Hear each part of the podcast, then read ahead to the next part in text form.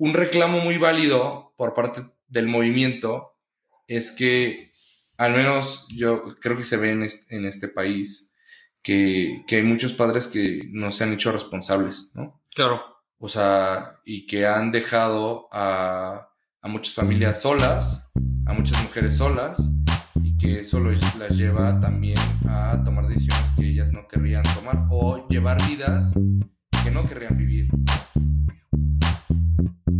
¿Qué pasó, Chavisa? ¿Cómo están? Bienvenidos a un nuevo episodio de Explicación no pedida, el podcast de la paternidad responsable. Estoy aquí con mis amigos Germán Eugenio. ¿Cómo están el día de hoy, Eugenio? ¿Qué onda, papitos? Muy bien, ¿eh? Feliz Día del Padre, adelantado. Muchas gracias, Eugenio. ¿Qué tal la paternidad allá en Monterrey? Muy bien, ¿eh? Fíjate que estaba pensando el otro día que realmente yo tengo el mejor papá del mundo. Ya ves que siempre dicen de que. No, mi papá te gana, güey. No, no, no, Germán. A ver, güey. Todos los niños dicen que su papá es el mejor papá del mundo, pero en mi caso coincide que sí es, güey. Objetivamente. No lo digo, que más soy su hijo. Yo digo Realmente que más es el mejor. La mayor paternidad de Monterrey es de los Tigres hacia los rayados, ¿no? No, es al revés. pues quién ganó el último clásico, quién sabe. Pero pero tú cómo estás, Germán? Yo estoy muy contento, pero un poco triste porque, pues como ya me hemos dicho, el papi de todos, Daddy Yankee, ya se nos va. Se nos va, se retira del mundo de la música. El papá del reggaetón. Es un día triste. Es un día triste, sí, ¿no? Pero, pero hablando de, de este tema de, de los artistas, el otro día estaba hablando con Eugenio de un rapero que se llama NBA Young Boy Never Broke Again, ¿es correcto, Eugenio? Es correcto, así, así es. Ese es ah, güey, güey. Güey, ese cuál es, es, el que hizo un video Matt Walsh, ¿no? Hablando de ese güey. No sé, la verdad. No sé, no sé, seguramente. Perdón. Bueno, resulta que, que hablando de este rapero, este, Eugenio y yo fuimos como, luego ya consensuado obviamente con Germán, definir, definir el, el tema del podcast, porque lo que tiene curioso, NBA Young Boy Never Broke Again, es que nació un 20 de octubre de 1999 y casualmente... Es más joven que nosotros tres. Es más joven que nosotros tres. Nació en 1999 y casualmente tiene nueve hijos. Nueve hijos de, según yo entiendo, de mujeres distintas, ¿no? Ocho, ocho mujeres distintas. Ocho mujeres distintas, nueve hijos. Young Boy. Fuera, ¿no? Young Boy tiene muchos boys, ¿no? Y, y, ojalá nunca estén broke again esos niños, ¿no? Aunque, aunque no, no sabría decirte, Eugenio, si, si así va a ser. ¿no? ¿no? sé, yo nunca he escuchado su música, la verdad, no se me antoja. Pero. no se me antoja. No, vas a, vas a, vas a ser es muy personas que cancelan. que cancelan al artista, que juzgan al artista antes que el arte porque es un padre irresponsable. No, no, no. No sé si sea padre irresponsable. Eso sí, yo creo que si tienes nueve hijos con ocho mujeres distintas, ya eres irresponsable, güey. Eres muy irresponsable. Es que ese, el tema, el tema yo creo que es ese, o sea, no, es tanto la cantidad, sino la variedad de madres de sus hijos. este, pero bueno, em, yo creo que sí, o sea, el tema de hoy es esto de la paternidad y pensar como en la figura paterna en la cultura popular. Entonces venía justo con mi padre con mi papá. Eh, el mejor papá del mundo. El mejor papá del mundo, objetivamente. Es que de verdad, si, si hubiera un ranking, de verdad, mi papá es el número uno. No, gana, no, no, no, mi papá te gana, Germán, por favor. Güey, lo siento, güey. Bueno. Este fin de semana tuve un padre viaje y un padre, un viaje padre-hijo con mi papá y yo. Güey, o sea. ¿Lo ricolino? Lo ricolino de la vida. Qué, qué fregón es mi papá, güey. O sea, aunque nada más quiero decir rápido, esto ya se los conté a ustedes dos, pero se lo quería contar a la chaviza el otro día. Recojo a mi papá en su oficina, se mete al coche, inmediatamente se conecta al Spotify del coche a su celular y empieza a sonar la voz de Chema, ¿no? O de Eugenio, porque una, dulce voz. mi papá estaba escuchando explicación o pedida y le dije a mi papá, ah, estás escuchando explicación o pedida. Y dice, no, no, no, no, no, ¿cómo crees? Yo no escucho eso. No, ¿cómo? O sea, güey, le damos pena. Lo niega, lo niega. Hay chaviza de closet, tal vez, ¿no? Hay de, hecho, Sí, claro, claro. Hay chaviza de closet, les da pena eh, decir que son chaviza, porque, pues, mira esto, güey, obviamente les va a dar pena.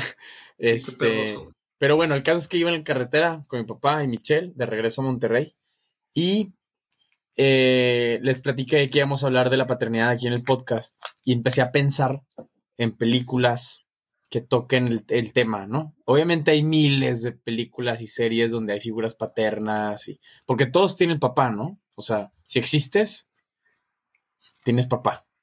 Probablemente. Eh, al menos biológico.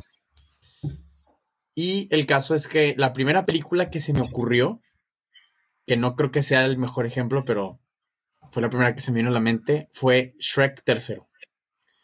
Entonces, ¿Shrek tercero? Shrek tercero. Rápidamente. No la he visto, ¿No la has visto? Bueno, en esa película, Shrek, empieza la película Shrek soñando con bebés. No sé si te acuerdas de eso. Yo vagamente me acuerdo, vagamente me acuerdo de esa película. Shrek lleva ya casado con Fiona no sé cuánto tiempo, viven en muy, muy lejano.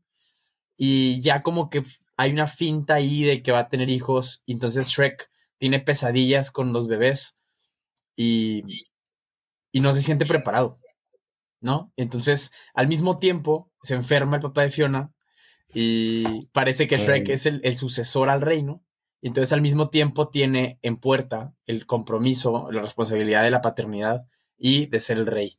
Entonces se embarca, literalmente se embarca, sube un barco a buscar a Arturo, un primo de Fiona, para ver si él puede ser el rey. Y entonces en ese viaje de conectar con Arturo, que no tuvo papá, y Shrek hacerle como la figura paterna, se da cuenta de que realmente nunca estás listo para ser padre, ¿no? O, que lo que se necesita para ser padre es querer. Eh, al menos es mi, Está bien padre esa película, porque si dejas a un lado al villano, que es este, este muchacho. El príncipe encantador, ¿no? gracias, exactamente. El malo de Shrek 3 es el príncipe encantador.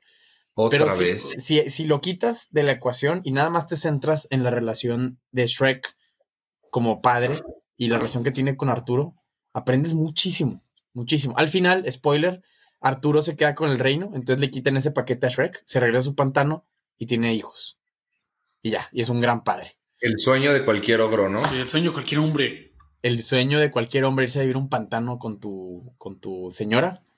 Con tu rockstar. Tres hijos y ya está, ¿no? Tres hijos verdes.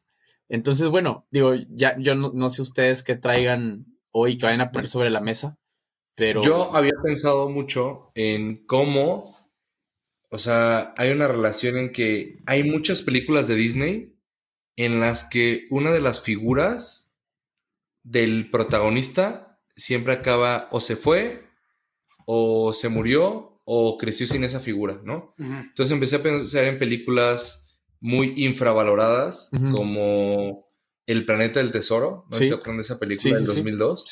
¿no? Ahí pues eh, cuenta la historia de, de, este explorador que se llama, aquí lo tengo, eh, Jim, Jim, Hawkins. Jim, Hawkins. crece sin un papá y al final acaba pues desarrollando esta relación con este pirata, ¿no? Como su figura paterna. Sí. Eh, en otra película como Rapunzel, Rapunzel crece alejada de sus papás, ¿no? En, enredados y vive en una torre, ¿no? Sin esa figura. La mamá de Nemo se muere, ¿no? La mamá de Nemo se muere. O sea, como que hay una relación que todas las películas de Disney, creo, o la mayoría al menos, el Rey León, se muere Mufasa.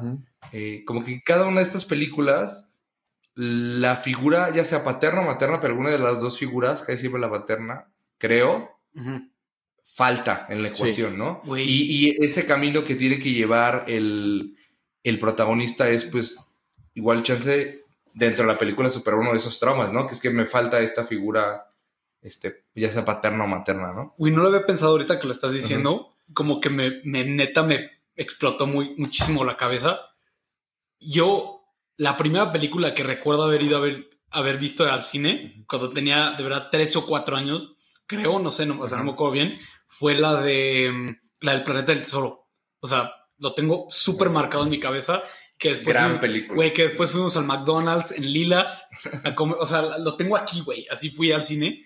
Y me acuerdo que obviamente pues no entiendes mucho la película, porque cuando tienes tres años pues no entiendes Solo dices, wow, el espacio, el barco. Ah, todo eso. Ya la volví a ver después y pues, güey, muy buena película.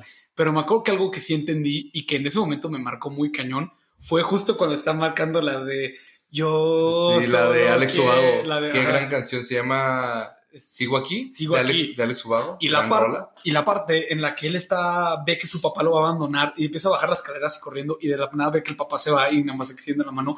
Y, güey, me acuerdo que yo de tres años, güey, entendí eso, güey. Entendí, o sea, nunca había pensado, güey, de tres, cuatro años nunca piensa la idea de que tu papá te pueda abandonar. Sobre todo porque nosotros tenemos super papás, ¿no? Sí. O sea, digo, aquí con confianza con la chaviza, pues tenemos super papás, ¿no? Entonces, chance, nosotros no nos podemos ver tan reflejado con esos personajes, pero mucha gente que sí, ¿no? Claro, y cuando, pero cuando eres chico nunca piensas, ay, güey, la posibilidad de que mi papá se vaya y no regrese, porque tu papá es tu todo. De la nada sale en esa escena que el papá se va y no regresa. Güey, yo me acuerdo, salí del cine, güey, chiquititito, traumado, por eso. O sea, literal, esa escena de tres segundos, dije, que o sea, qué cañón. Pues imagínate que mi papá no estuviera, ¿no? Sí, güey. Y hay mucha gente que vive así, ¿no? O sea, con esa idea de que, o sí conocieron a su papá, pero pues era eh, paternalmente deficiente, ¿no? O no estaba, o nunca lo conocieron, ¿no? Y, y hay veces, muchas veces que las mamás tienen que ser también esa figura de, de papá, ¿no? Y, y, y, creo que es como súper fuerte que ver como esas películas tal vez igual resonaron en el corazón de muchas personas porque nunca tuvieron tal vez o tuvieron una mala figura de ese tipo y eso acaba generando otros problemas en tu vida, ¿no? O sea, al final eh, lo leía en este libro que ya he recomendado de Marian Rojas, que se llama Encuentra tu persona y vitamina, entonces explica algunos de los apegos que vamos generando los seres humanos a partir de, de deficiencias o carencias que tuvimos en nuestra niñez, ¿no? Y algunos de los apegos eh, que se van generando y que influirán mucho en, la pareja en la que escojamos después, es justo con figuras, ya sea la paterna o la materna, que estuvieron ausentes o no nos prestaron la suficiente atención, ¿no? Y eso hace que al final, si no resolvemos esas heridas, pues acabemos teniendo una pareja que tal vez, pues, vaya acorde a esos traumas y como que se vuelve un círculo vicioso, ¿no? De que a veces las personas, pues, no podemos escapar de ese no quiere decir que, las personas que tengan este papá pues no vayan a tener alguno de esos problemas de apego, ¿no? Pero creo que estas películas reflejan muy bien y desde niños como que tal vez mucha gente se puede identificar con, con eso, ¿no? De que no está mi papá. En Atlantis, ¿no? El, explorador, este, también. Milo. Milo. Ajá. Iba a ir a cumplir el sueño de su papá, ¿no? De, creo, ¿no? De, de encontrar Atlantis, ¿no? Y, lo vemos mucho también en, los papás de verdad que proyectan en sus hijos sus deseos, sus frustraciones, ¿no? O sea, creo que es un tema que abarca demasiado, pero a mí creo que justo me marcó el tema de que, ya no, no sé si lo escuché en algún lado, pero creo que Walt Disney perdió a su papá o a su mamá como muy joven y por eso, este, tal vez esta tendencia de las de la narrativa de las películas de Disney, en Lilo y Stitch, ¿no? Lilo y Stitch no están los papás tampoco, ¿no? Están Lilo y su hermana. O sea, se menciona que murieron, pero no fuera de eso. Sí, o sea, pero no, no, no, estuvo esa figura. Harry Potter, ¿no? Otro favorito de los millennials, ¿no? Que los papás se sacrifican y, y, al final otras personas, pues uno tiene que encontrar esos, esas personas en donde depositar esa figura patrona, ya sea los abuelos, eh, el profesor Dumbledore, este, Gandalf. Gandalf, güey, Batman. Batman. Batman, Macbeth. Yo creo que. Chavisa, ya no vamos a hablar de Macbeth. Hemos, hemos, recibido quejas de gente que me dice, ya, güey, ya cállate de Macbeth. Podría hablar de Macbeth, pero no lo voy a hacer. Bueno, no es broma, ya. Alfred, Alfred, en Batman, este, en especial en la de Christopher Nolan, Alfred es una figura paternal de, de, Bruce Wayne, ¿no? Y pues él, tanto en las de Robert Pattinson como en las de Christopher Nolan, le, le dice a Alfred, güey, tú no eres mi papá. Tú no eres mi papá. Pero pero, eres la, pero son la única familia que tienen el uno al otro, ¿no? Claro, sí. En cierto sentido sí eso, papá. Y, y, tantas historias como de superación donde no estuvo el papá. Por ejemplo, ahorita se me ocurre, no he visto el documental de Netflix que acaba de salir de Kanye, ¿no?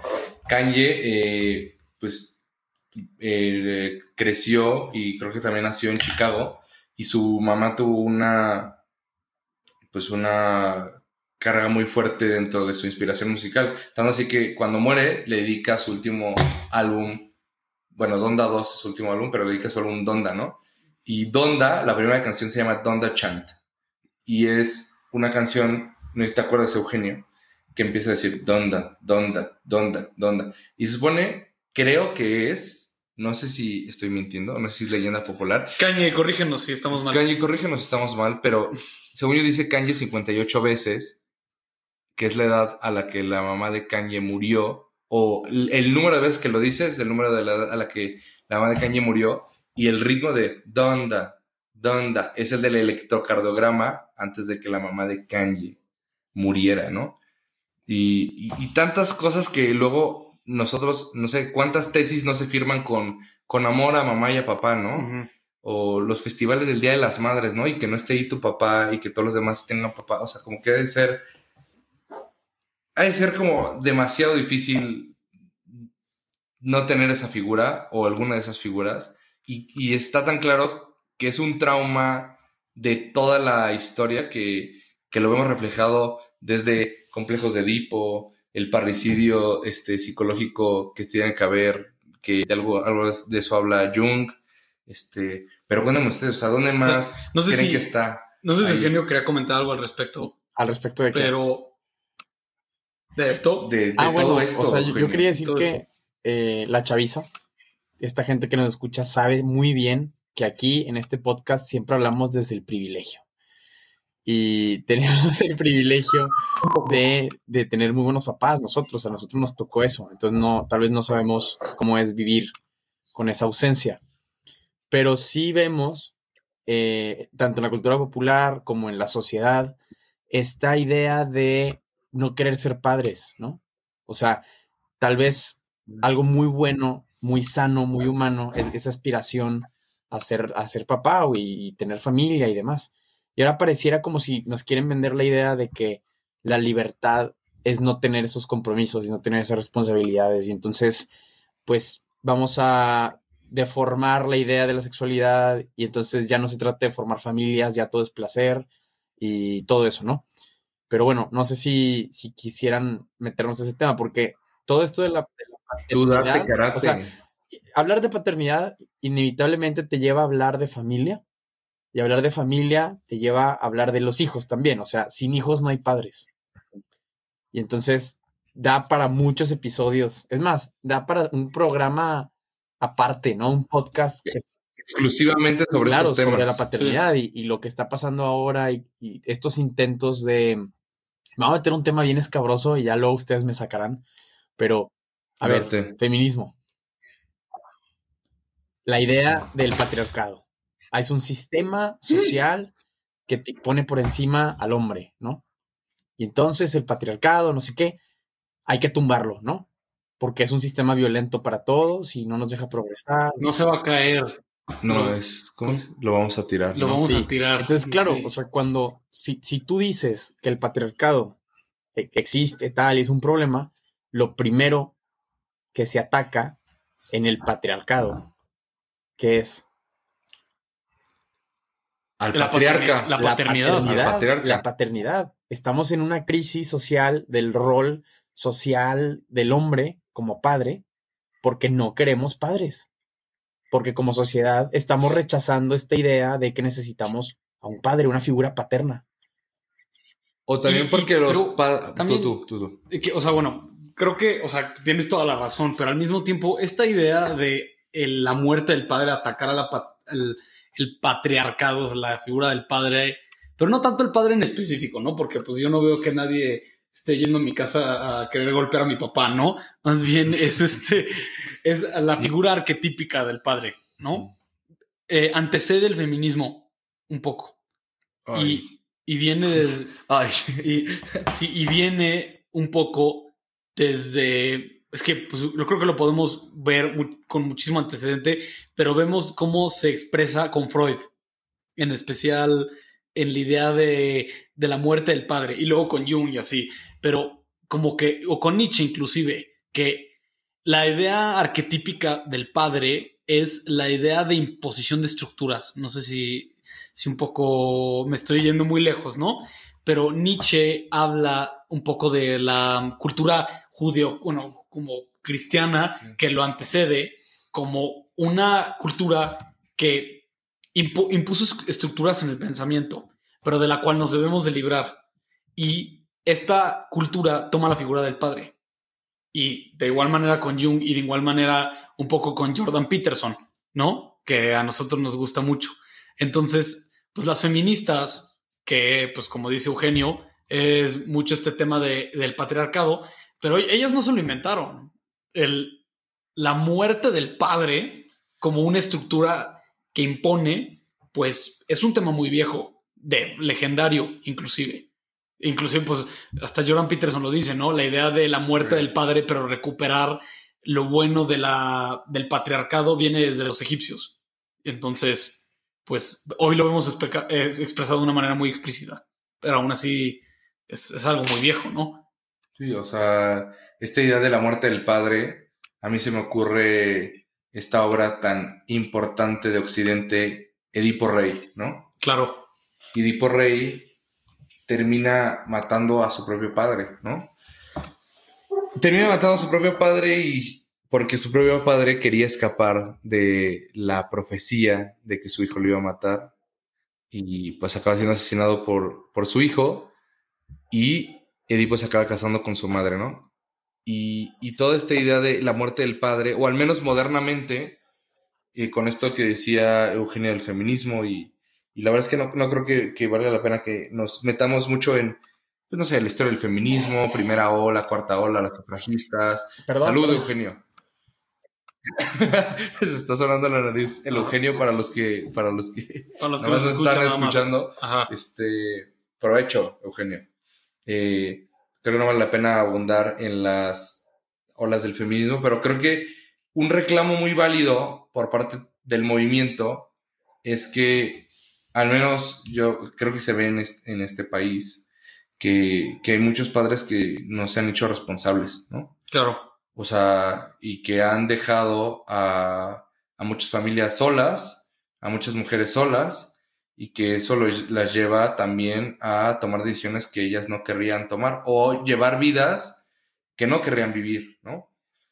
Y, y eso es muy fuerte porque, como dice Eugenio, desde, y no, no lo digo de, manera así como este, twitteresca, no de que cualquier cosa vamos a sacar que del privilegio, pero, pero creo que igual tal vez no lo hemos vivido tan de cerca, pero claramente es un problema, ¿no? O sea, ese reclamo de no queremos padres es porque ha habido un ejemplo de malas paternidades, ¿no?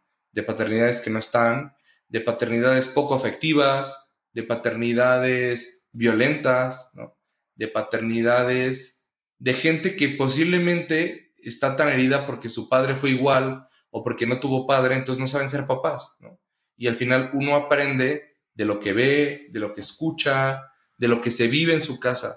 Y si, y si en las casas se vive violencia, se vive machismo, se vive ausencia, pues eso te acaba marcando y al final esas heridas acaban haciendo consecuencias. El chiste es cómo rompemos ese círculo vicioso? ¿Cómo rompemos esa, esas paternidades malas, ¿no? O sea, de raíz. Y creo que es un problema que no vamos a tener la varita mágica que va a decir, ah, ahora hay que hacer esto y hagamos un programa social de los padres y hagamos talleres de nuevas masculinidades para que los hombres sean más efectivos y, o sea, no, no es la, no, tampoco se va a resolver así, ¿no? Yo tampoco estoy diciendo cómo se va a solucionar, pero creo que es un problema que igual lo simplificamos mucho, ¿no? O sea, ¿cómo acabamos con todo esto?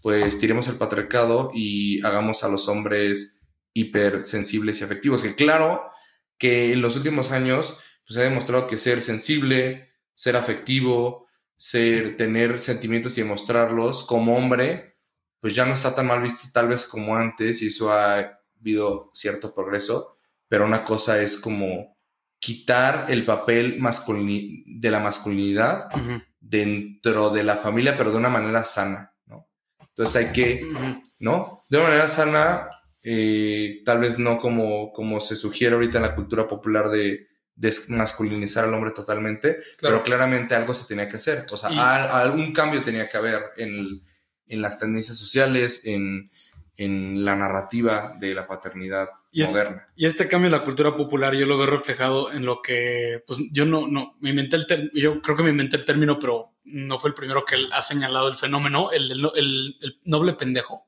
¿no? El papá que es el noble pendejo. O sea, iba a, iba a tener mucho sentido ahorita que, que, lo explique. El noble pendejo es un papá que la cultura popular lo expresa mucho, que es noble, es bueno, ah, pero es un pendejo. Por ejemplo, Homero Simpson y así. Por, ejemplo, Homero Simpson, exactamente, es lo que, a lo que quería llevar. Tipo. El noble pendejo. Porque Homero Simpson al final del día es. O sea, tiene un buen corazón, ¿no? Yo creo. Este. Un poco los Simpsons lo que Tiene tan buen corazón que a su hijo siempre lo ahorca, ¿no? En todas las escenas Claro, pero. O, por ejemplo, un. Y no lo baja de idiota también, ¿no? O, por ejemplo, un Phil Dunphy.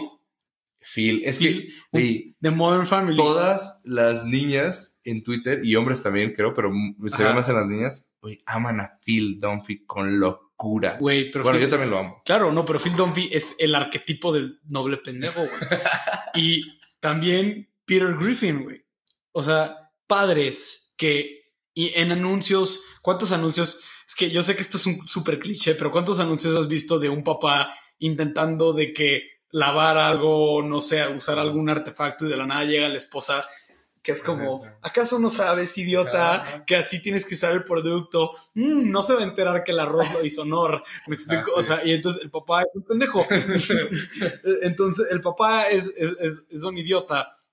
Entonces expresa como la necesidad del padre, pero al mismo tiempo como, güey, es un poco indispensable. O sea, no, perdón, es, eh, más bien, es dispensable, porque al final del día, pues, güey, es, un, idiota, como que es un desperdicio de espacio, ¿no? Como que reducen la paternidad a solo el proveer, tal vez en lo material, como en esa, y que solo somos este, proveedores brutos y, y que no tenemos sentimientos y, y que nos reímos de cosas estúpidas, que a veces sí, o sea, a veces ser un hombre sí es un poco así. O sea, yo me acuerdo un día que estábamos en el depa de mi amigo Nacho Suárez. Saludos. Y de repente estábamos echando unas chelas había una pelota y empezamos a jugar así de que, que no caiga la pelota, que no caiga la pelota.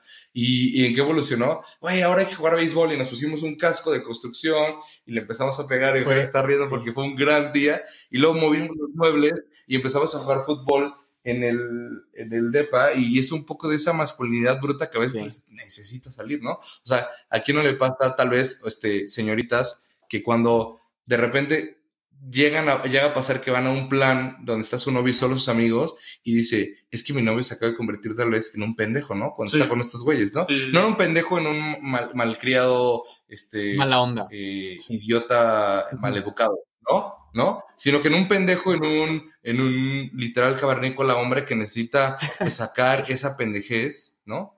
Todos tenemos un noble pendejo en el corazón. el chiste es no ser un noble pendejo toda la vida. A mi novia no le gusta nada, güey. Nada. Sí, no. Y, y, nos ha pasado igual con, con Regina, que estamos siendo. Regina es mi novia, Chavisa. Sí, pues, estamos siendo muy pendejos. ¿no? Ajá. Y pero el chiste es no ser solamente un noble pendejo. Sí. O sea, puedes ser un noble pendejo tal vez con tus amigos. Claro pero no voy a llevarlo más allá. ¿O tú qué crees, Eugenio? Me acuerdo mucho que nos divertimos esa vez jugando fútbol, hubo golpes, sí, yo sudé hubo muchísimo. rotos y, Claro. Y liberamos de hecho, hay un libro padrísimo que les voy a recomendar ahora. ¡Sí! ¡Llegamos a ese momento! Eh, todavía no lo termino. Está muy bueno. Voy como a la mitad ya. Se llama Blueprint. De, eh, se llama Nicolás Christakis. Nicolás Christakis estudió medicina y entonces él era doctor en Chicago. Y luego, o sea, médico, ¿no? Era doctor médico. Y luego decide hacer un doctorado en sociología. Y ya, entonces ahora se dedica a estudiar sociedades y, qué es lo que hace que las sociedades tengan éxito. Y lo saco porque hay dos puntos. El primero, recordando esto que platica Chema y como la función del juego, ¿no?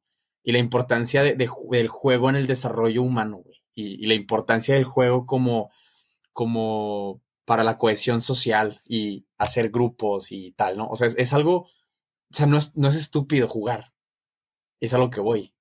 Es, es algo muy humano y, tiene una función evolutiva y demás, ¿no? Este, de hecho, hay estudios sobre cómo el juego es distinto con papá y con mamá, ¿no? Entonces, el juego masculino es más rudo y tiene una función específica para el desarrollo del, niño, ¿no? O de la niña. Igual la mamá, pero igual, e, este no es el tema. A lo que iba era sobre la paternidad y la familia, ¿no? Y la existencia de la familia nuclear como núcleo social, ¿no? O sea, papá, mamá, hijos, y, la función que tienen como el, este building block, ¿no? Como este eh, eh, ladrillo del ego con lo que está hecho la sociedad. Y entonces, durante toda la historia de la humanidad, han habido intentos de desintegrar a la familia de distintas maneras, ¿no? Por ejemplo, esta idea que tenía Platón de la educación colectiva de los hijos. Y entonces Platón decía que no tuviera, ni, padre, ni madre, ni madre. Que, entre todos. República. Creo que él está en, el libro de la República de Platón. Creo que es el libro cuarto. Bien. Inclusive, inclusive nomás dándole seguimiento a esto, en el, en el derecho hay un abogado, hay un estudioso del derecho que se llama John Finnis, que es un australiano, que es un gran proponente del derecho natural, ¿no? Y él habla de los siete bienes básicos del hombre que el Estado tiene que proteger. O sea, ya se estudia en el derecho como los siete, siete bienes básicos de John Finnis. Ah, y uno de ellos es el juego. Porque el, justo el juego, porque el juego es aquello que se hace por sí mismo, o sea, se hace por sí mismo y no por algo más. No tiene un fin en sí mismo más, que jugar. más que jugar. Y entonces, pues claro, la importancia del juego, que es algo que... Sí, de, bueno, de hecho, este Christakis en este libro de Blueprint cita a distintos estudios durante el, que se han hecho durante el siglo XX y hasta, hasta la fecha de sociólogos y psicólogos que estudian cómo los niños juegan. Y entonces es juego libre, los dejan ser a grupos de niños y van estudiando qué sucede, ¿no? Sin reglas, sin nada, nada más los dejan ser a los niños. Y entonces se, forman mini sociedades en esos juegos y juegan a, ser una sociedad. Entonces hay posturas que ya luego si, si tienen la oportunidad de ver el libro, eh, hay posturas de que la sociedad moderna, la civilización en sí misma es un juego extendido. O sea, es un juego de niños llevado a la vida adulta. Y. ¿Qué, qué, no, la bueno, de juegos? No, la neta no. no, esa es otra cosa. no, no, o sea, sí, sí, sí podrías. O sea, podrías usar teoría de juegos para estudiar sociología, pero no es como tal así la relación directa. Pero el caso es esto de la paternidad y cómo Platón, que, ahí nos perdimos y quiero retomar, retomar ese hilo. Platón Sí, o sea, yo quería proponía que para que hubiera paz social, ¿no? Y una mejor sociedad, que los hijos fueran de todos, para que todos los niños vieran a todos los hombres como sus padres. Bueno, esa idea de, la, de desintegrar la familia y que sea como que la sociedad sea una familia colectiva y que todos sean padres de todos los niños y así, se ha intentado miles de veces en todos los países que te imagines, en distintos momentos de la historia humana y nunca funciona. ¿Por qué? Esa es la pregunta que se hace Cristakis. Entonces, eh, yo lo que creo que yo no he llegado a la resolución de ese güey todavía porque me da pena recomendar libros sin terminarlos, pero bueno, está muy bueno. Yo, no está nada, pero, no, pero, hasta ahorita está padrísimo. No, pero está ah, yo voy a recomendar un libro padrísimo. Bueno, la verdad no es tan tan padrísimo, porque a mí me encanta, me encanta burlarme del libro, pero creo que es muy importante que la gente lo lea, que es La Sociedad Abierta y sus enemigos de Karl Popper, ¿no? Y él habla que el, el, el primer enemigo de la sociedad abierta, la sociedad abierta como el mundo liberal que conocemos hoy, es eh, Platón. En específico, en parte porque recomienda este tipo de cosas, ¿no? La destrucción de la familia en pro de... El bien común. De, pues, del bien común, pero de que la sociedad forme, tome el papel de la familia, un poco. Y no es la... Marx cuando habló de la destrucción de la familia, pues... Sí, la familia es una superestructura no se le ocurrió a los burgueses. Claro, no se le ocurrió a, Marx, no fue el primero. O sea, él no descubrió el hilo negro por mucho que le guste a a muchos idiotas de la UNAM, este, decir, este, no, no, no, solo a, ciertos, este, más bien, eh, pues, la idea de la destrucción del padre, pues como había dicho antes, pues no es algo nuevo, no, viene, no se le inventó... Parricidio original es antiquísimo. no se le inventó tu profesor de de sociología, imbécil. Sí, sí, perdón, ya. ¿Qué onda? Este, Pero, Uke, Uke, estabas llegando al por qué. Es lo que estaba pensando. ¿Por qué? Eh, o sea, el por qué se ataca a la familia, según Christakis, es porque en la familia se cultiva la individualidad.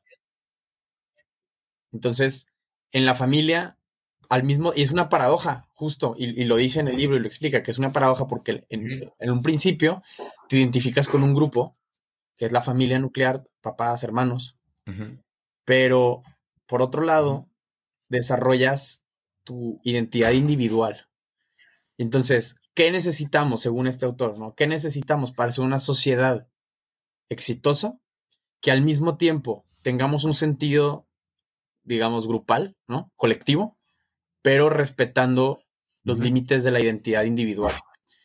Entonces, por ejemplo, habla de, de los kibbutz, que son unos grupos como, no son sectas, pero en Israel son judíos y entonces viven en granjas juntos y es como una familia colectiva y en los 60 intentaron eh, esto de la educación colectiva de los hijos. Entonces, ¿qué? Que tú no fueras padre de, un, de tus hijos nada más, sino de todos. Entonces, tu, tu paternidad de alguna manera se diluía. Y esto con una idea bastante feminista en ese contexto judío de desmantelar el patriarcado judío, de para, para darle a las mujeres un rol más igual al del hombre. ¿Por qué? Porque tienen toda esta idea de que la maternidad te esclaviza y entonces a los hijos pues hay que cargarlos y es trabajo y demás. Y lo que, lo que pasó fue que los, los mismos padres de familia se empezaron a rechazar esta, este método, ¿no? Porque querían a sus hijos. O sea, eso de que te quiten a los hijos y tal no funciona. Este, también sociedades comunistas lo han intentado, ¿no? Y se ve a la familia como una amenaza a la, al gobierno, ¿no? Al, al, poder del Estado por esto de... Ajá, la revolución tú, vas a poner siempre por encima tu preferencia de pertenecer a tu grupo familiar antes de pertenecer al grupo social más amplio, ¿no? Por ejemplo, yo antes de ser mexicano, por así decirlo, soy hijo de mis padres. ¿Sí? O antes de ser regiomontano o lo que sea. O sea, yo primero pertenezco a mi familia y ya luego vemos, ¿no? Entonces, la, paternidad, y es a lo que quiero llegar, el rol del padre, y bueno, de la madre también, pero este episodio se trata del papá, ¿no? El rol del...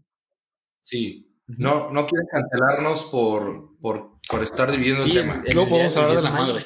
Podemos preparar uno. Invitamos a nuestras mamás a platicar. Claro. Oye, estaría interesante. Ah, estaría bueno. Es más, que hablen, que hablen ellas y estaría muy bueno. Y, que tengan un podcast de mamás. Estaría Güey, muy mala idea. ¡Padrísimo! No, ¡Padrísimo! No me está gustando nada. sí. Porque eres igualito a tu mamá. Güey, no, güey, no, cero, soy, cero igualito a mi mamá, güey. Oye, pero además, ¿cuánto tiempo llevamos grabando? Perdón, es que este, creo que tengo. Ah, pues bueno, aún tenemos. ah, bueno, voy a dar gravy. No, no, no, no, no, dar gravy. Nada más decir el que la estas posturas que encontramos antipaternales. Antifamilia. Anti. Sí, pero más que nada, o sea, de la muerte del padre, no, no son no existen sin su sustento, en cierto sentido. Porque. Sin que le parezca razonable a algunas personas. Pues tienen razón en el sentido de que la idea arquetípica del padre, como esta figura que impone estructuras. Y que pone su dominio y su poder perfecta, en el clan. Fuera de Dios, sí es una idea un poco fallida, porque al final del día, todos nuestros papás sí tienen defectos. Y cuando uno va creciendo, de las cosas que va descubriendo, cosas más duras, más duras que va descubriendo, es que sus papás son seres humanos y tienen defectos y tienen problemas. Y entonces, cuando uno se da cuenta de que, oye, mi papá se está equivocando, o sea, es, es un... o en ese momento que le pides consejo a tu papá y te das cuenta que tu papá tiene la misma idea o nada de idea que tú, o sea, de qué hacer en esa situación. Ah, claro, no, no, no, sí, la primera vez que tu papá te, te da un consejo y piensas, güey, no, o sea, es, O, que dice, o te dice literal como, no, pues no sé, sí, no, tengo idea. Ajá, ¿no? Resuélvete las que no sabes? ¿Cómo resuelve? Ah, obviamente, hay, mucha gente que ¿Cómo que no te sabes las tablas? Papá, ¿cómo que no sabes cómo editar este TikTok? Sí, sí ¿cómo que no sabes? ¿Cómo que no sabes medir el engagement de mi publicación de Twitter? Papá, ¿cómo que no sabes subir el podcast a YouTube? papá, ¿cómo, no sabes quién es, cómo, no sabes quién es Cristiano Ronaldo, papá? No, bueno, bueno, bueno, bueno. Nada más decir, o sea, eh, nos vamos dando cuenta que nuestros papás. El sistema es malo, es, es, el peor que me ha aventado. Es, este es, este, nuestro papá es un ser humano y comete errores y, y tiene muchos defectos. Entonces, la idea del padre como, como una figura perfecta, es en cierto sentido fallida cuando la basas en lo humano. Entonces, y hay gente que se entera de esto mucho más antes de lo que debería. Por ejemplo, eh, la gente que pues sus padres, sus papás los abandonan se desde fueron por cigarros, se fueron por cigarros y no regresaron. Entonces, yo creo que no podemos decir como, oye, no, es que eh, la figura antipatriarcal es completamente sin su sustento. No, claro que no existe. Y tenemos que encontrar un proceso sano en el cual reconocemos que la humanidad de nuestros papás, pero al mismo tiempo sacarle lo bueno. Y yo creo que una, algo que hace muy bien este mensaje es la nueva de Batman, ¿no? Este, que nada más quería tocar rápido ese tema, que era, pues Bruce Wayne descubre que su papá en cierto sentido formó parte de este sistema corrupto de la ciudad pero aún así no fue un hombre completamente malo, sino que fue un, error, un hombre que, que cometió, cierto cometió ciertos errores. Entonces, tienes que deslindarte de la idea de la perfección de tu padre, pero no olvidarte que y, aprender aún así le debes lealtad. ¿no? Y, y aprender a perdonar a, a, nuestros padres por las cosas que dejaron de hacer o que no hicieron también. No, digo en su proporción, ¿no? Cada quien no, claro. tiene diferentes heridas, pero creo que eso también es importante, ¿no? O sea, también, o sea, pensar que la mayoría de nuestros papás, si no son personas malas o, o, que están realmente trastornadas, pues hicieron lo mejor que pudieron con las herramientas que tenían a la mano. Y, ¿no? Sí, y aparte, ya no me acuerdo quién me dijo o, O Eugenio parece que no está tan de acuerdo. Ya, quiero decir algo, quiero decir algo rápido. Ah, quiero decir... No, pero... ¿Tu, papá, ¿Tu papá André Pierre Guignac?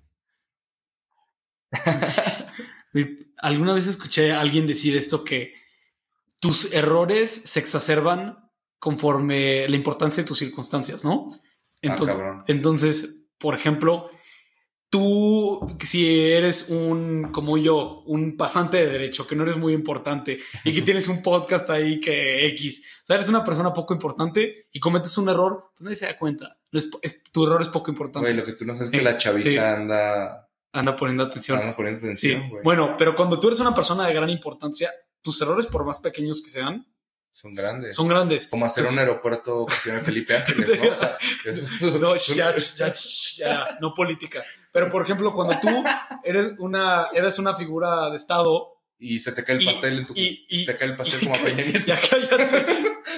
Güey, dices, ya estamos a cinco minutos. O sea, pues si yo llego, con, o sea, si yo llego contigo y te saludo, así, dame la mano, dame la mano, y es como, ah, ah, ah, y, ah, cometemos un error, ok, de darnos la mano, pues X. Pero, güey, si Peña Nieto o Barack Obama lo hacen, pues se convierte en algo muy grande. Y habla mucho de la importancia de los padres, que por muy pequeños que sean los errores de tus papás, se exacerban alrededor de tu vida. Tú puedes tener un trauma diciendo como, no, es que mi papá tal cosa tú lo ves como algo muy grande, pero en realidad puede que simplemente, pues tu papá es un ser humano, cometió errores, güey, y no era perfecto, al igual que tú y yo no somos perfectos. Oye, yo me acordé ahorita de, es perfecto y quiero hablar. de mi infancia que los voy a compartir.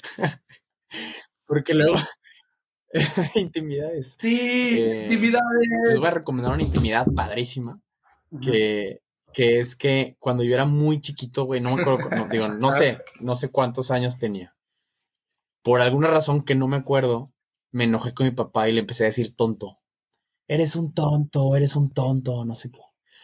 Y entonces, ahí está mi mamá. Y obviamente no lo dejó pasar. Yo creo que fue la primera vez así que de niño fue como mi papá hizo algo contra lo que yo quiero, ¿no? No sé si algún juguete o me habrá regañado por algo, no sé. Tú uno de tus libros padrísimos. sí, de Judy Moody. Nadie se acuerda de qué pasó. Pero el caso es que yo, es un tonto, no sé qué. Y en ese momento, mi mamá me agarró así sin decirme, bueno, no, no sé si me dijo o no, no me acuerdo. Me cargó y me llevó al lavabo y me lavó la boca con jabón, güey. Pero. Pero real, real, o sea, real, güey. Que me hizo una llave. A mí también me, la ganaste. Sí. Y saca la lengua, saca la lengua. Y me lavó la boca con jabón. Entonces, qué importante es también tener, o sea, una madre. me lo hizo una maestra. Que pone los límites y ayuda y ordena la relación padre-hijo también. Digo, da, para. Sí. No, me acuerdo. Ahora que estamos. Estamos compartiendo. No, nada. Continúa, continúa, continúa. Da para estudiar, digo, no somos psicólogos, ¿no? Estaría padre tener un psicólogo aquí que nos explicara qué significa. Qué, qué significa eso. Estaría o sea, eso que me pasó a mí. Yo creo que fue para mucho bien. O sea, yo tengo una relación con mi papá excelente. Y tal vez si esa pequeña situación no se hubiera cuidado en su momento, otra historia sería. Otra historia sería, no sé, no sé. Mi papá es tonto. Mi papá es tonto. Yo, tuve, yo, tuve una, yo tuve una experiencia para mal. Que estamos compartiendo intimidades. Ese es un círculo de, eh, confianza. me acuerdo, estaba en, el, en, el, acuario de Vancouver. Qué presumido. Yo habrá tenido. estaba en el acuario de Vancouver. es lo más white chican que se ha dicho en este podcast. Fuimos a, fuimos a visitar a unos primos y me acuerdo, güey, estábamos en el acuario y tenía como 6, 7 años. Ya no me acuerdo qué estaba haciendo para hartar a mi papá, pero te lo apuesto que me lo merecía, güey. Mi papá. Seguro estaba. Me vol el bofo autista es el me, mejor. me Mi papá me voltea a ver y me da una patada. ¡Mierda! This is Vancouver, le dijo a Germán. ¡Vámonos! Pero, güey, ni siquiera muy fuerte, porque mi papá siempre se ha sabido controlar, pero me acuerdo que me caí con la patada que me dio. Imagínate la cabecita así de Germán, así.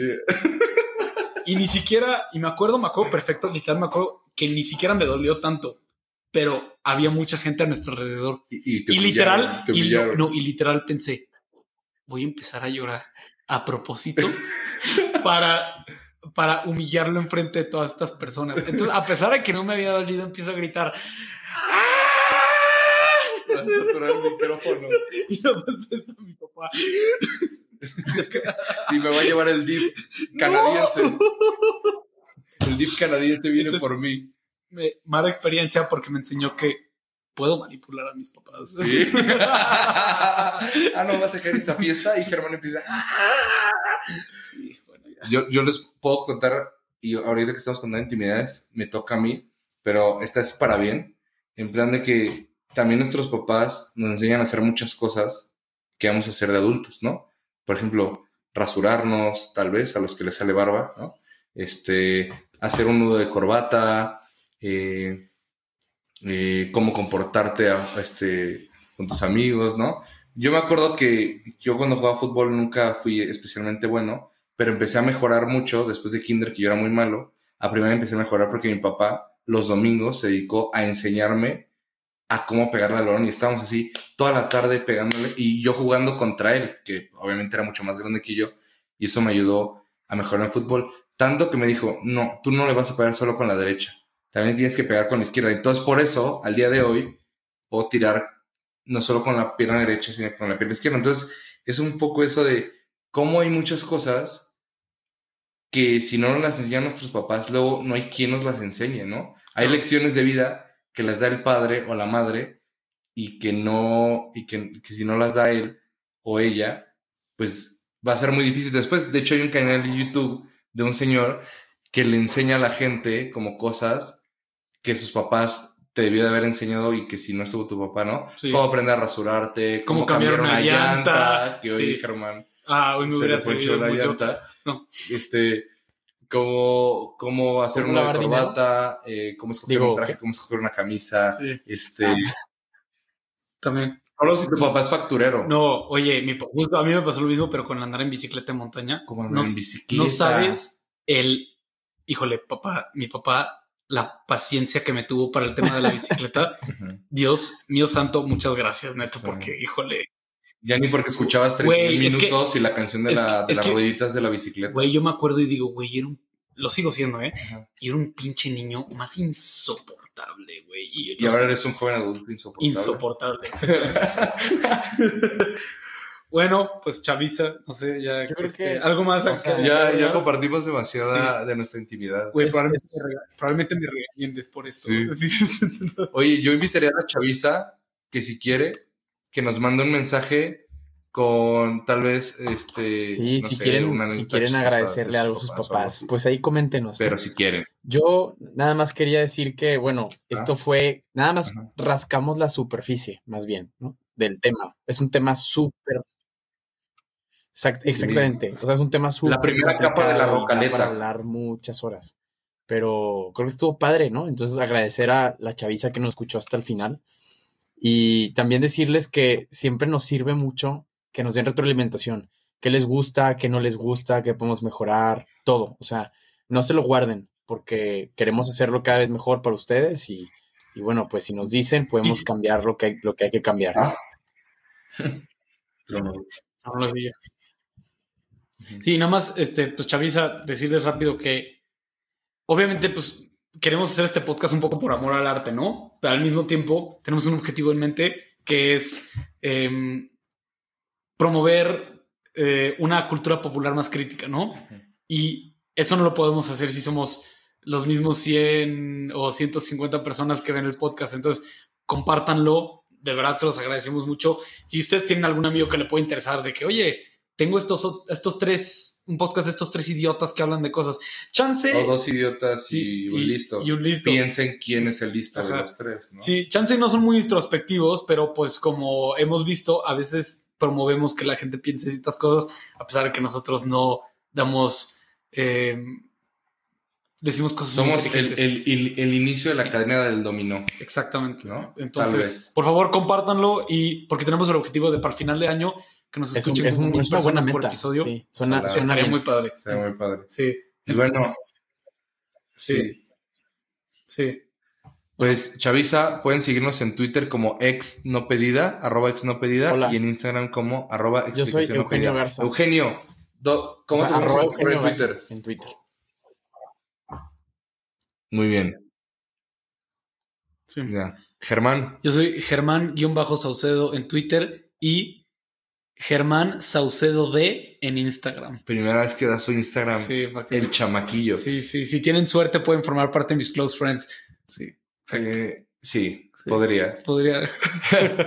pues a mí me pueden encontrar en Twitter como arroba josperalta-bajo y en Instagram como josperalta A. Pero les recomendaría más que nos sigan en nuestras redes sociales oficiales de Explicación Pedida. Y pues nada, Chavisa sean felices. Sí. Den un abrazo a papás. Sean buenos antes que felices, pero sean felices. Perfecto. Pues nada. Nos vemos en las que sigue. Arriba la paternidad responsable. Bye, Chavisa.